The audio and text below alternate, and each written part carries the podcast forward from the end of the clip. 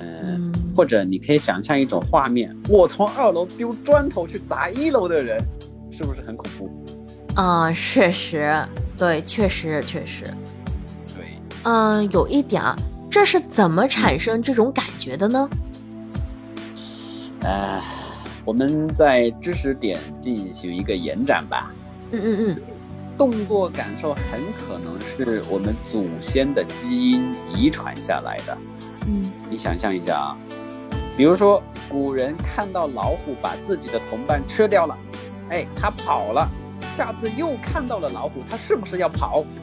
嗯，对对对对对对，不跑他就得死掉了，就被他吃了。对，很可能是这样的。哦。那也就是说，从统计学上看，如果不跑的话，那那些人就要死掉了，而跑的人呢，就能够活下来了。所以，我们的基因里头很可能有这种呃动作的基因流传下来，对吧？哎，很可能是这样的啊。嗯，我们可以想象一下，首先队长要得到大家的认可。他是一个队长，嗯，那么做五指向下压，这个时候才能产生一种权威感哦，不是说随便一个人上来五指一压就有作用的啊，然后人家会，嗯嗯嗯，他会觉得你是一个神经病 啊，啊，相当于就是知道，哎，他是相当于还是有一定的权威性的，你从内心上还是会有一些畏惧的。对，我们可以这样去想象哈。这就好比说，古代的一个首领，手臂一挥啊，就代表出征啊，或者是说战斗这样的一个信号啊。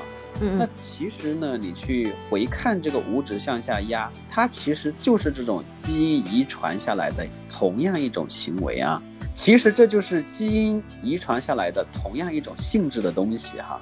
嗯，哎。其实我联想到了是这样子的，有个动作心理，就是说，呃，一个猎人要去猎这个动物的时候，他看到猎人拿着枪，他自然就会躲着远远的，或者是看到他就会跑，这种，或者是或或者看到他会做出一些动作反应，就是跑的，比如说哎眼睛瞪大，或者是赶紧撒腿就跑那种。